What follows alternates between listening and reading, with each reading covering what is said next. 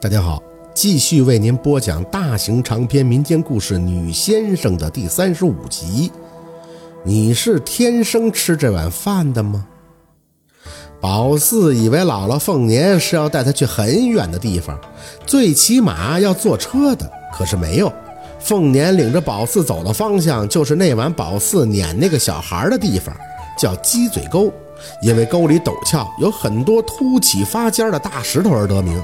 很多小孩的喜欢这儿，因为石头很高，就像是一座小山，爬来爬去的很有成就感。但是摔下来就惨了，石头上面尖的像鸡嘴一样，很容易给人扎死扎伤。这凤年走得很快，沿着鸡嘴沟继续往里面走。里面的地界名字很响亮，叫死人沟。那地方全都是没主的坟，一个个小坟包聚集在一起。这地儿小孩都不爱去，一来是家长不让。二来就只有坟地，也没啥好玩的。这路过死人沟，就开始上山了。白山村的四周都是山，宝四也算是打小就爬，所以不觉得累。爬了一会儿，凤年有些微喘的坐下休息。宝四蹲在旁边扒拉着枯草下面发出的新芽。老儿，过一段时间就可以抓蚂蚱了。凤年看着宝四，扯了扯嘴角。四宝，那天老二剁你手指头。还让你跪着，你生老气没？宝四摇头，不生气。说着就嘿嘿的笑了两声，看向姥姥：“你还给我买碗装的冰棍了呢，那可好吃了。”凤年摸了摸宝四的头：“三儿，就算那明月家的杆子下有东西，你把人家杆子弄倒了也是不对的。而且你还给陈爷爷烧纸，还拿的是韩林他奶上路的烧纸，你说你是不是错了？”宝四抬头看向林子里的天。老娃子就落在头顶的树上，伸手指过去：“老儿，你看，老娃子跟着我呢，可是他们总不跟我玩，就喜欢叫，还叨我。”凤年叹了口气，摇摇头，起身拉着宝四继续的走。越走越往里面，这片山宝四都没来过，微微的有些陌生。老儿，舅老爷为什么要住在这里呀？他要与世隔绝呀？那他天天做什么呀？玩儿。宝四笑了，嗯，我也爱玩。等走到一处平地时，四周围都是树，有些找不到路。凤年让宝四站到一旁，随即从带着的包里掏出香烟，掏出三根烟插在地上，点燃后掏出一张红色的纸。宝四不知道姥姥在上面写着什么，写完后只是往高空一扔，嘴里大声喊着：“大哥，凤年来了，你给指个路啊！”宝四微微的蹙眉。怎么来自己大哥家都找不着道啊？有风呼呼的吹来，地上的香烟开始顺着一个方向飘散。凤年站在原地，双眼紧闭。宝四愣愣地看着他，不明白他在干什么。约莫过了十多秒钟，凤年的嘴里轻声地念叨：“阴阳道顺，妙难穷，二指环相。”一九宫，若能广达阴阳理，大地都来一掌中。八家门若遇开修生，诸事逢之众称情。进二十，退十一，欲修门则吉。宝四有些蒙圈地盯着姥姥，只见凤年念完后，双眼一睁，带着宝四朝一个方向连走了二十多步，之后又退后了十一步，最后看了一眼香烟吹来的方向，抬脚直接向林子里走去。宝四有些好奇，但看着姥姥凤年着急赶路的样子，也就没多问。直到穿过了林子，看到了一处院落，他自己都挺惊讶，这山上还有房子呢，周围都是木头栏的。木门也有些简易，房子很小，甚至可以说是简陋。但是院子很大，进去后一侧种的是一些树，另一侧则是开垦出来的菜地。宝四好奇地四处张望着，没等凤年张口，就听见一记男声传出：“到了。”宝四惊了一下，声怎么就像在耳边似的？左顾右盼了一阵，发现房门那儿坐着个男人，他背对着他们，似乎在鼓捣着什么。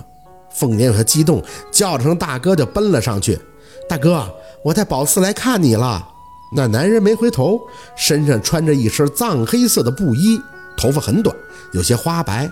听着凤年的话，似乎笑了笑：“我怎么跟你说的？”他的声音还挺好听的，虽然上了年纪，但是清润，听着舒服。宝四颠颠的上前，想凑过去看看他在摆弄什么，可凤年拉住他，似乎不让。你说宝四哭了，阴阳要是平衡了，才能带他来给你看。他哭了吗？凤年有些紧张。大哥，我想你都知道发生什么事儿了。这孩子我现在管不了了。虽然他弄倒了那根杆子是为了找宝，可那杆子是人家讲究啊，他给人讲究破了，得罪了老娃子，等于是造孽了。而且他在村里啊，那是谁都不怕，逃的我真是怕他捅什么娄子，收不了场啊。那个男人轻笑了两声，所以你带他来找我了。凤年叹气：“是啊，我想让你给他点化一下，至少能让孩子规矩一些。你知道，我听你的。你说这孩子是若君的福星，有他能保住若君的命。可我真没看出这孩子哪儿有福。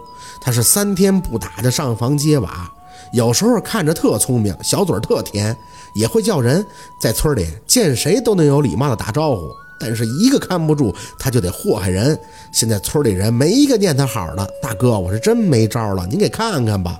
那男人还是笑，背对着他们，缓缓地张口：“你想让我给他看什么？他不哭，连手纹都没有，怎么看呀？”宝四看着自己的手很光滑，这里应该有纹路吗？凤年的声音有些发哑：“大哥，我就是看不了才来找你的呀。”你要是也不管，那这孩子以后怎么办呀？大哥，咱们家到宝四这儿只能指望他了呀。男人背对着他们，慢慢的坐直。做先生分上中下三等，上等者不教自会，中等者教你才会，下等者那是毫无悟性，教也不会。宝四是哪种啊？说着，他终于转过了脸。宝四看着他，直接就笑了：“舅老爷好。”这个男人看起来跟老爷的年纪差不多，脸型清瘦，但是眉眼温和，让人觉得亲切。他看着宝四，嘴角仍旧是笑着：“乖，宝四，你想做先生吗？像你姥姥这样？”宝四看了姥姥凤年一眼，想起村里人点头哈腰给姥姥点烟的样子，很牛气的点了点头。嗯，想。舅老爷还是笑，不过有个问题，他虽然一直在笑，但是眼睛不能对视，感觉那很深，越看越觉得有些惧意。宝四不知道为什么，他明明是在笑啊。大哥，你看孩子也是想做先生啊。凤年对宝四的回答很高兴，揽着他的肩膀看着舅老爷。我也是第一次知道他想做先生啊！舅老爷笑着摇头：“先生乃君子称谓，我曾告诉过你，做先生最基本的一点就是要有善心，不然就算是踏入此道，那心术不正，岂不是更祸害？那不能，大哥，四宝不会的。”咱们好生的教他，只要他有悟性，那就是天生吃这碗饭的呀！天生，舅老爷轻吐一口气，看着凤年，天生吃这碗饭的已经在宝四之后出来了。